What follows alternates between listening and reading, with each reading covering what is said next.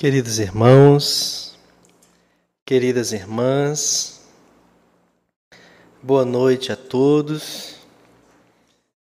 É motivo de grata satisfação e de muita honra retornarmos a essa tribuna, ambiente mediúnico pelo qual temos profundo respeito e especial afinidade.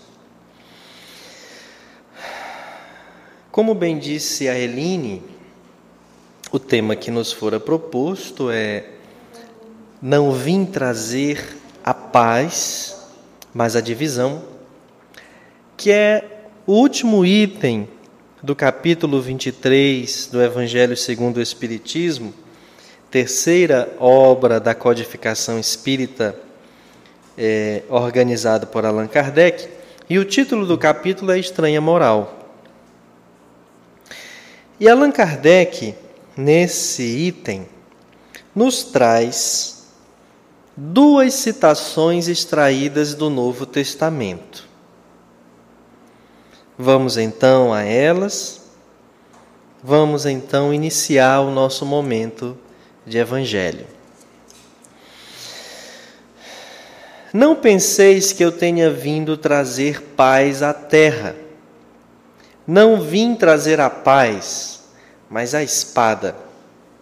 Porquanto vim separar de seu pai o filho, de sua mãe a filha, de sua sogra a nora. E o homem terá por inimigos os de sua própria casa. Isso aqui foi retirado de Mateus, no seu capítulo 10, versículos 34 a 36. Aí o codificador busca agora em Lucas, capítulo 12, versículos 49 a 53, a seguinte citação: Vim para lançar fogo à terra e que é o que desejo, senão que ele se acenda?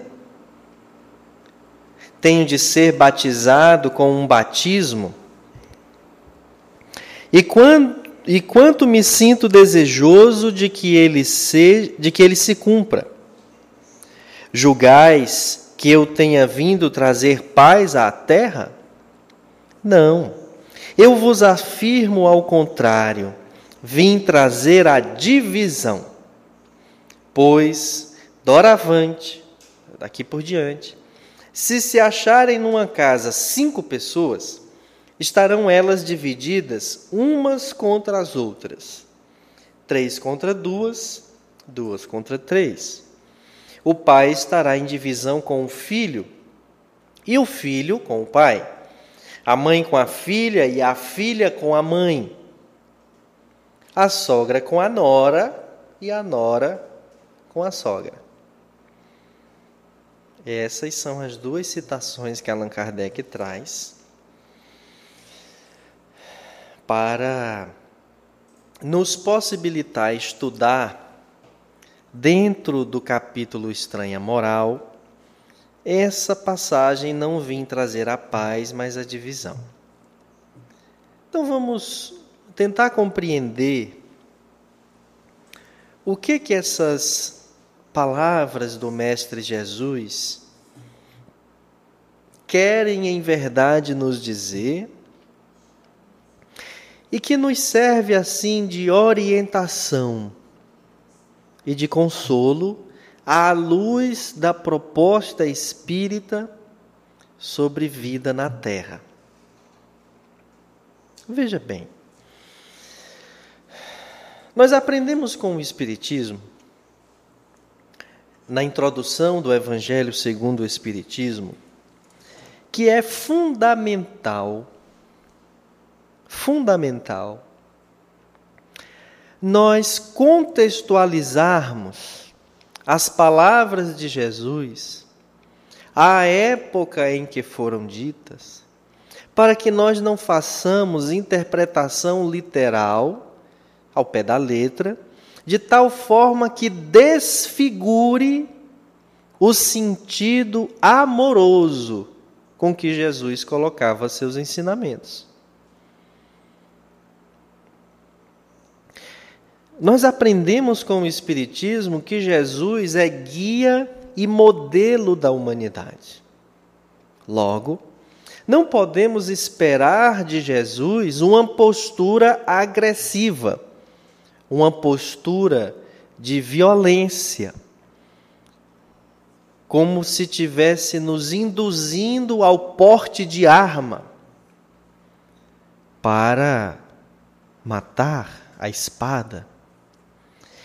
E nós aprendemos com o Espiritismo que Jesus se valia de uma série de palavras comuns ao entendimento daquelas pessoas que lhe rodeavam.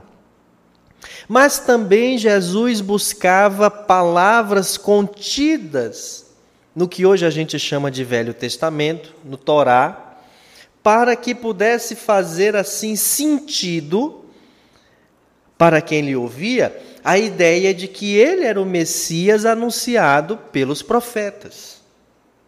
Essa palavra espada, como Mateus registra, é, não penseis que eu tenha vindo trazer paz à terra, não vim trazer a paz, mas a espada.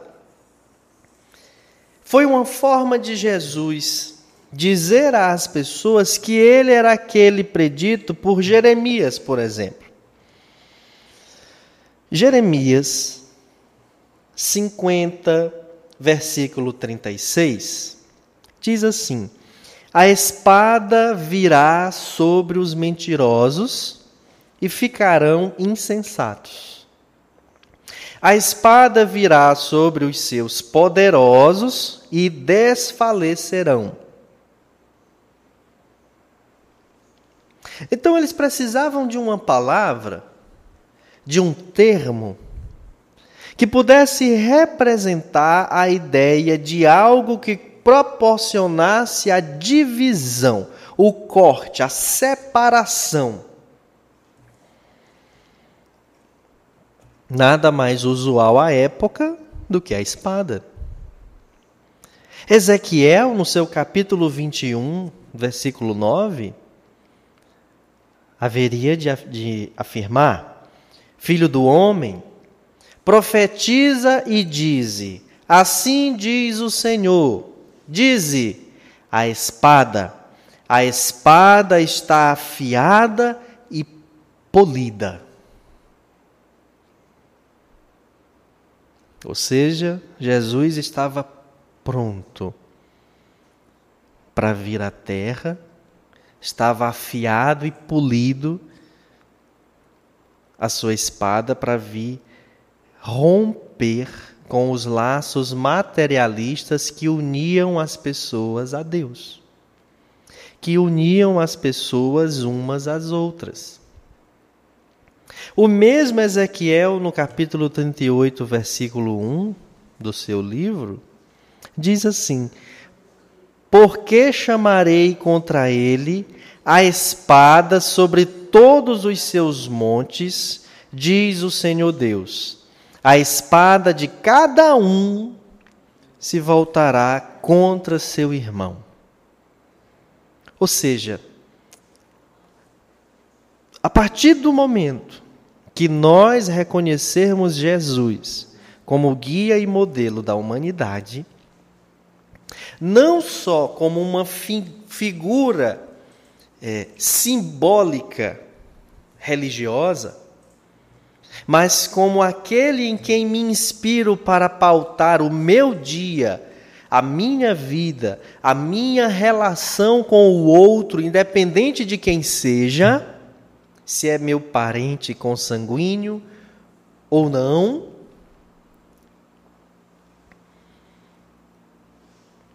A gente rompe com a ideia materialista de vida. A gente rompe com a ideia materialista de convivência. Eu trato bem quem me tratar bem. Se não me tratar bem, eu não trato bem. Esse não é um ideário de civilização e dignidade. Esse é um ideário materialista porque ele é um atributo do orgulho e do egoísmo. Veja, quando Jesus diz que ele veio separar o filho da mãe, a, o pai do filho, a filha da mãe, e sogra e nora, ele está falando de tradição. Ele veio romper com tradições puramente materialistas que eram repassadas geração após geração e que aquelas pessoas tinham que obedecer piamente àquela tradição. Estudar a Torá, ter uma profissão, a mulher que não era nada, só servia para procriar, a ida ao templo, as festas principais e o apoio às medidas políticas arbitrárias, porque entremeadas dos ensinamentos religiosos. Porque até hoje, muitas culturas pautam as suas decisões de nação, as suas decisões de Estado, a partir da interpretação de textos sagrados daquela cultura, de textos religiosos. No Brasil, a Carta Magna do país é a sua Constituição de 1988. O frontispício desse, dessa Constituição fala em Deus. Fala que sob as bênçãos de Deus, aquele documento existe. Porém, ele não diz que sob as bênçãos de Jesus ou da Igreja Católica. Logo, ele separa a ideia de religião das leis da nação que regem as relações da sociedade. Noutras culturas não é assim. O que está escrito no Torá é o que é fielmente cumprido em aspecto político da nação. E aqui nós não estamos dizendo que é errado, ou que é melhor, que é certo.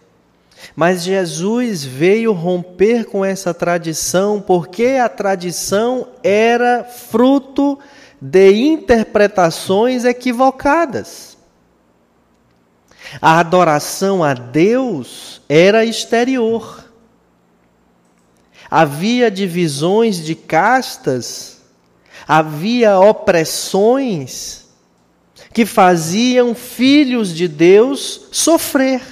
Havia escravidão, havia miséria, pobreza. E Jesus entendia que isso não era legítimo. Era necessário nós cuidarmos do próximo, cuidando de todos, cuidando de nós mesmos. Criar um ambiente justo, igualitário, que ainda que pessoas sejam portadoras de suas próprias dificuldades, mas que a dignidade da criatura humana fosse resguardada que a uns não fosse é, permitido gozar de tudo que a matéria pode ofertar e a outros não poderem gozar nem do necessário para viver. Por isso, Jesus ter dito tantas frases que incomodaram os doutores da lei que incomodaram ao sinédrio e o fizeram ser perseguido.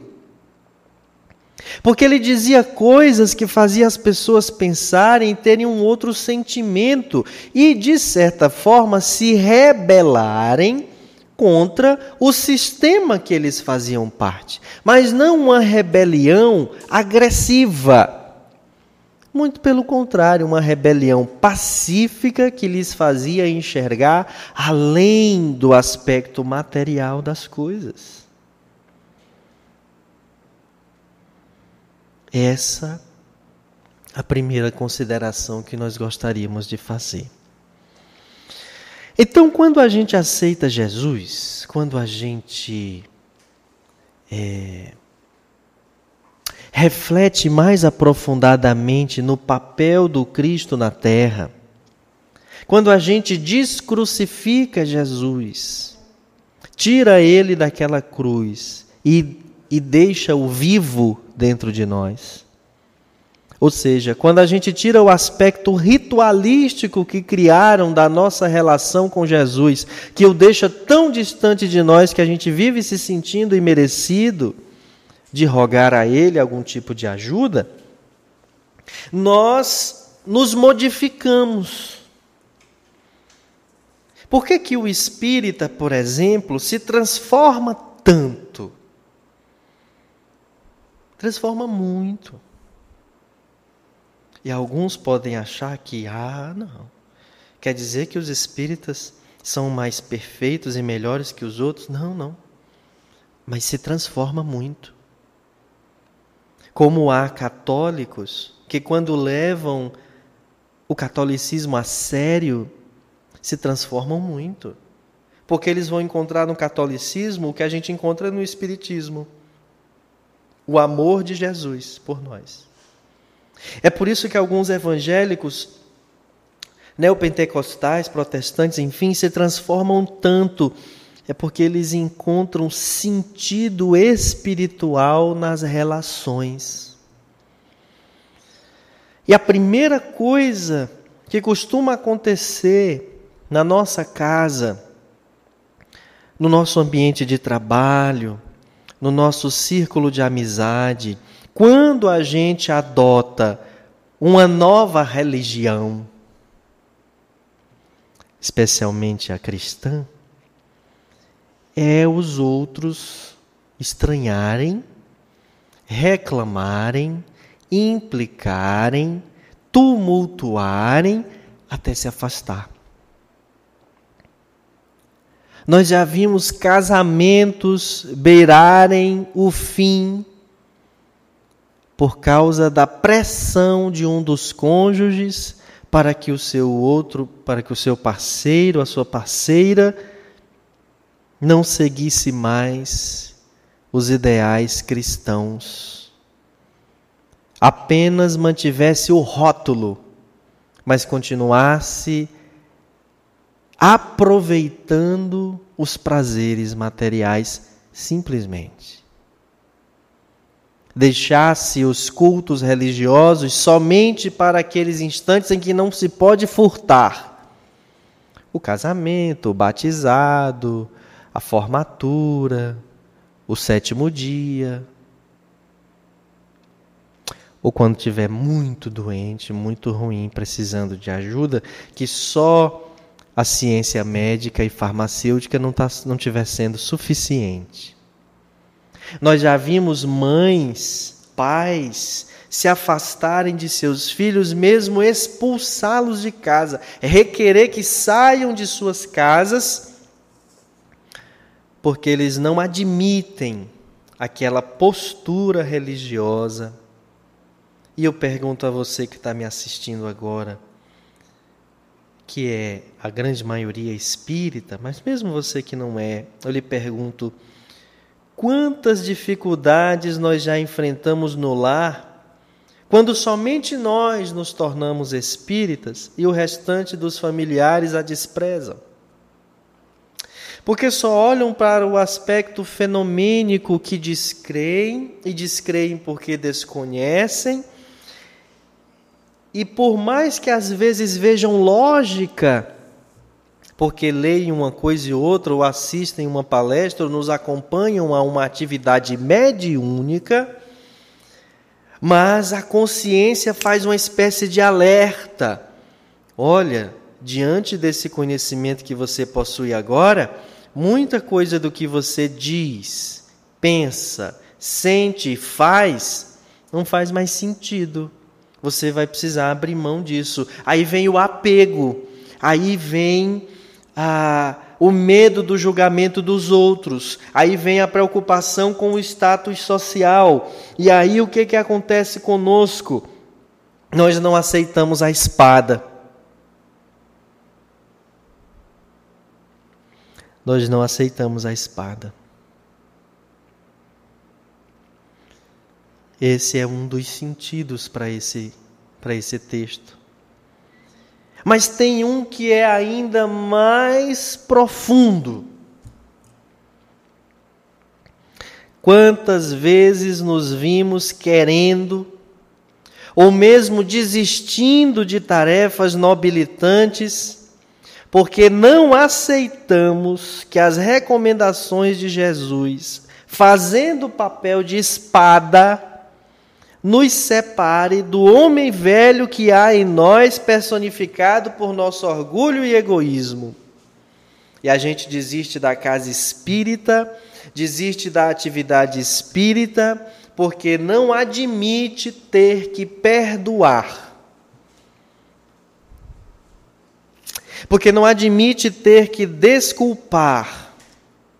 Porque não admite que merecesse ou precisasse passar por desapontamentos, ainda que provavelmente vindo de quem nós não gostaríamos que viesse. E aí eu desisto, eu me afasto, eu renuncio. E me magoo tanto que renuncio é a tudo. Faço de conta que nunca nem vi, nunca fui, não sou, não tenho mais nada com aquilo.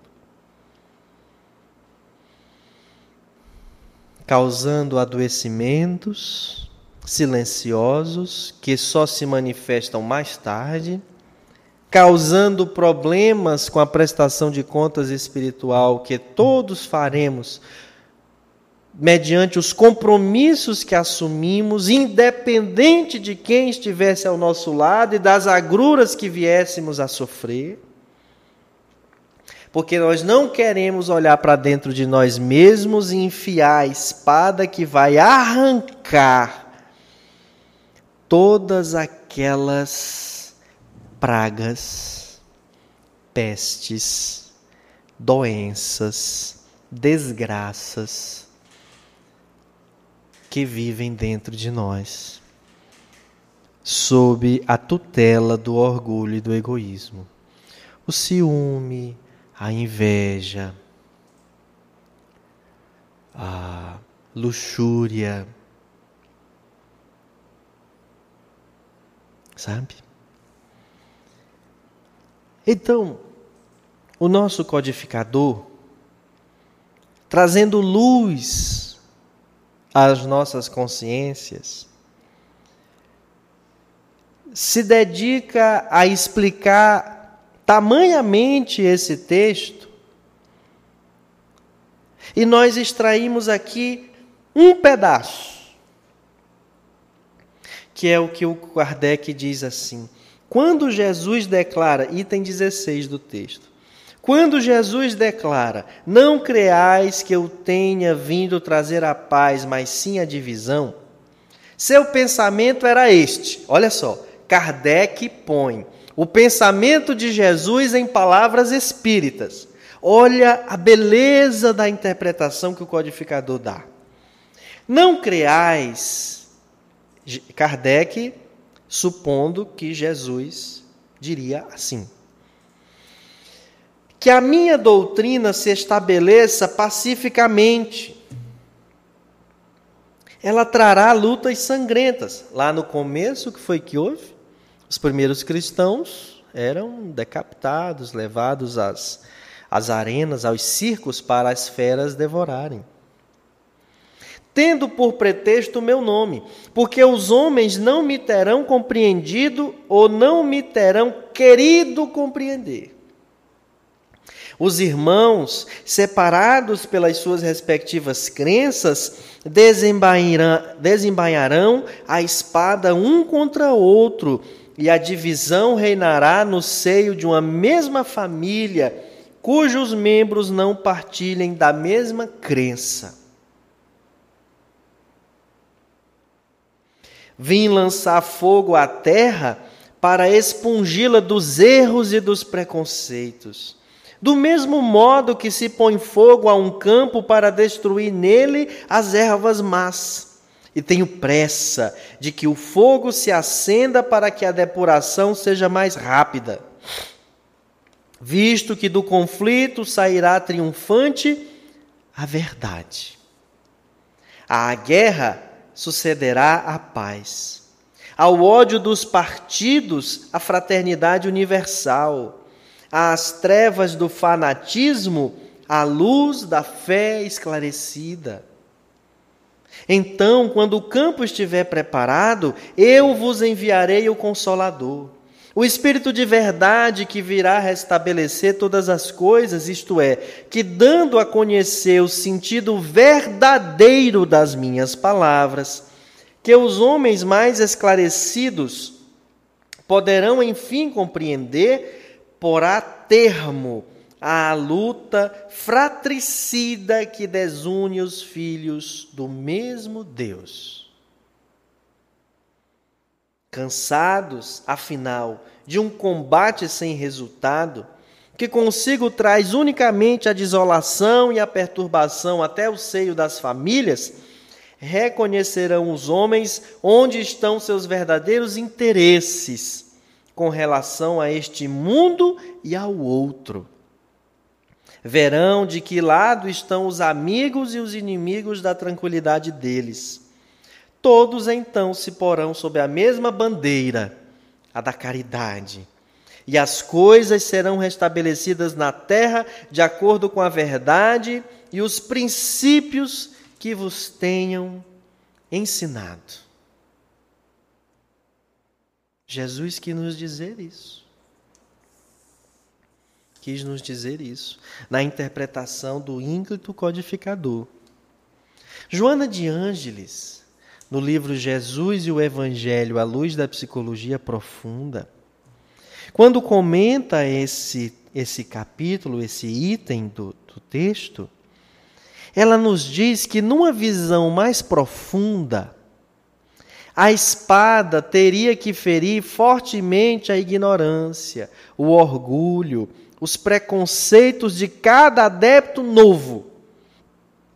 Então, meus irmãos, todos nós temos por rito de passagem na nossa cristianização o processo da espada entre nós e os outros e a espada dentro de nós mesmos. Repito, no nosso processo de cristianização, enfrentamos a etapa da espada perante nós e os outros e dentro de nós mesmos. Nós e os outros no que tange às tradições, costumes e culturas que comungamos, hábitos familiares, regionais, de nação. E dentro de nós, em relação a as desvirtudes que temos arraigadas por causa de vidas anteriores, por causa de relações anteriores e por causa do materialismo que nos domina as ideias e os sentimentos,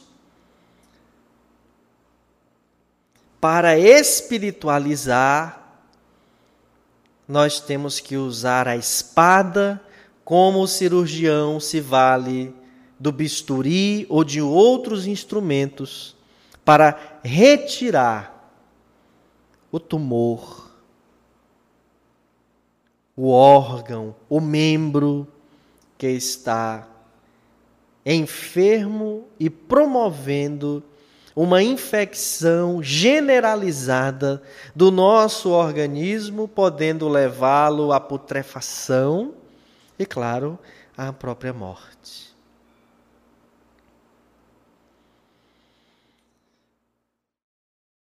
Essa ideia de Joana de Ângeles, não é?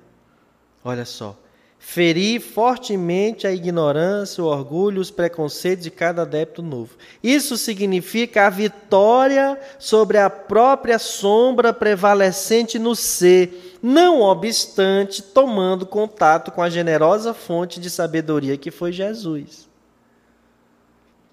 Então a gente vai lá ter que tirar aquele problema grave moral que temos, sem perder o amparo do Mestre. A dor que sentimos ali ante a decepção que nos obriga o perdão, ante a vergonha que nos obriga pedir o perdão, ante a limitação que surgiu e que agora nos obriga a refazer os nossos planos materiais, tendo que abrir mão, tendo que renunciar, tendo que remodelar a nossa vida, não deixamos de contar com a presença amorosa de Jesus. Quando nós vamos nos operar, para retirar ali uma doença, um problema que pode nos ceifar a vida carnal, a gente se submete a uma série de constrangimentos. O não alimentar-se, medicações que são administradas, a nudez do corpo, a colocação de sondas, o uso de tipos de medicação de uso retal, uma série de constrangimentos. O fato de ficar em um coma induzido, que ficamos na mão de terceiros para os asseios. Mas depois a gente recobra todo, toda aquela situação algo constrangedora passa e nós ficamos curados e libertos daquele problema que nos adoecia. Então é essa, essa a tristeza, a vergonha, o medo, a dor que as dificuldades da vida nos impõem, mas que vão forjar um homem novo e uma pessoa melhor em nós, não significam que estamos desassistidos mas que o cirurgião das nossas almas, das nossas vidas, que é o Mestre Jesus, está ali do lado, acompanhando o que é necessário para a nossa preparação física, no caso é espiritual também, de ficarmos aptos à remoção daquilo que nos adoece e, portanto, uma cirurgia bem-sucedida na anestesia, na retirada do tumor e etc. Esse pensamento de Joana tem total consonância com o que João registra no livro do Apocalipse, em seu capítulo 13, versículo 10. Se alguém leva em cativeiro, em cativeiro irá. Se alguém matar a espada, necessário é que a espada seja morto. Aqui está a paciência e a fé dos santos. Você não entendeu? Vou lhe explicar. Que, qual é a nossa ideia de santo? Aquele que não tem pecado? Aquele que tem poder?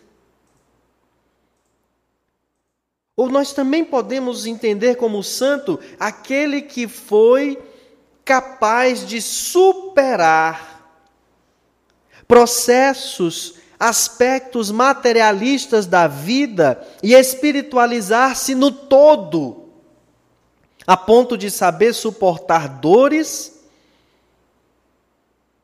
e conseguir ali livrar-se da necessidade da indumentária carnal, porque já aprendeu tudo o que precisaria aprender num processo reencarnatório. Ou seja, se alguém leva em cativeiro, em cativeiro irá. Nós já fizemos os outros sofrerem. Haverão os que nos farão sofrer também. Nós já machucamos outras pessoas. Haverão os que nos machucarão também. E quando nós machucamos, nós estávamos sendo instrumentos de algum modo, ainda que não devêssemos errar, mas estávamos sendo instrumentos para testar a fé, a paciência, a coragem e ensinar o outro uma lição. Mas quando os outros nos ferem, nos machucam, estão igualmente sendo instrumentos divinos para proceder em nós cirurgias morais. Ou proceder em nós o abalo, o impacto que vai nos levar ao processo cirúrgico. Por isso, João dizer: aqui está a paciência, que é a aceitação, compreender a lei de causa e efeito, compreender que se me aconteceu, Deus consentiu, e a fé, ou seja, a expectativa, a convicção de que veio e vai. Não tinha antes e apareceu, vai passar. Emmanuel, lá no Reformador, no ano de 1958, disse assim através do Chico: Se ouviste, pois, a palavra de Jesus, de certo conduzes contigo não mais o frio do desânimo ou a paralisia da ociosidade e da queixa porque terás inflamado o próprio coração. Ao sol glorioso da compreensão e do trabalho incessantes, única força capaz de levantar-nos, enfim, do antigo vale da negação e da morte. Não ponhamos mais lenha nos nossos sofrimentos. As atitudes estranhas dos outros em relação a nós, pela fé que professamos e pelas condutas que assumimos para fazer sentido entre o que dizemos e o que fazemos, não pode ser endossada pela fragilidade da nossa fé ou por um comportamento frágil de nos sentirmos vítimas, de nos sentirmos os perseguidos e que Deus não está vendo e por que, que isso só acontece comigo. Tenhamos a plena convicção de que, uma vez nos tornando verdadeiros adeptos do cristianismo, pessoas há que nos virarão o rosto, que nos darão as costas, porque elas servem a Mamon porque elas servem aos interesses, interesses lascivos de sua jornada encarnatória e do materialismo. Prossigamos. E prossigamos como o salmista, que no livro dos Salmos, capítulo 17, versículo 13, pronunciou: Levanta-te, Senhor. Detém-no, derriba-o, livra a minha alma do ímpio com a tua espada. Que a espada de Jesus seja o bisturi das nossas almas. Que a espada das lições de Jesus seja o divisor de águas que nos fará estar no mundo sem ser do mundo, que nos fará poder dizer consciencialmente, em silêncio para nós mesmos: já não sei mais se sou eu quem vivo ou se o Cristo que vive em mim. Eu lembrei da poetisa mais especial que eu já conheci na minha vida, a minha avó materna, Maria Dolores Aguiar, uma pessoa muito legal. Ela fez uma poesiazinha assim simples, sentadinha a uma mesa do centro espírita, e musicou e me chamou e disse: Eu quero que você cante esses versinhos na nossa festa de Natal. Sete anos. Cantei aos oito, aos nove e canto até hoje. Com Jesus nós seremos bem felizes. Com Jesus nós seremos bem mais fortes. Com Jesus nós teremos alegria. Com Jesus, nossa vida é um prazer. Sem termos fé, não construiremos nada. Sem termos paz, não podemos progredir. Pois já viemos e voltamos sem ação. mas desta vez aprenderemos a lição. Pois já viemos e voltamos sem ação, mas desta vez aprenderemos a lição. Com Jesus nós seremos bem felizes, com Jesus nós seremos bem mais fortes, com Jesus nós teremos alegria. Com Jesus, nossa vida é um prazer.